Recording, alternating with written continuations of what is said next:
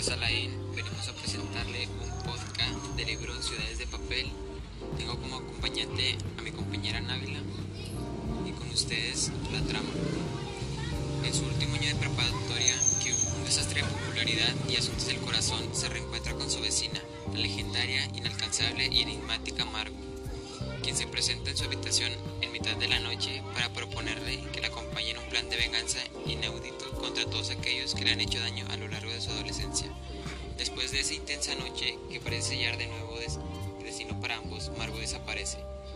Q está convencido de que la chica le ha dejado a él y solo a él las claves para encontrarla.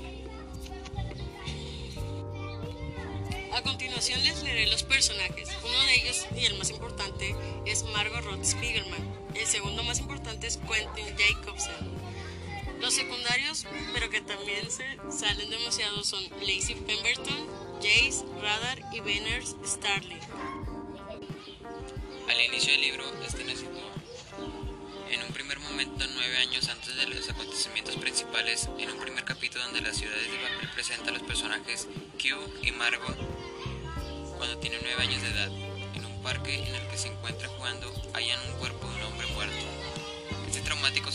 a una edad tan temprana, forja un vínculo muy especial entre dos personajes a pesar de que se separan y tardan largos años en encontrarse. Un dato interesante sobre Margo es que ella demostraba a todo el mundo ser una chica fuerte, segura, confiada y con un rumbo de vida completamente definido. Sin embargo, finalmente nos damos cuenta de que está muy lejos de ser la joven valiente y decidida que todos creen que es.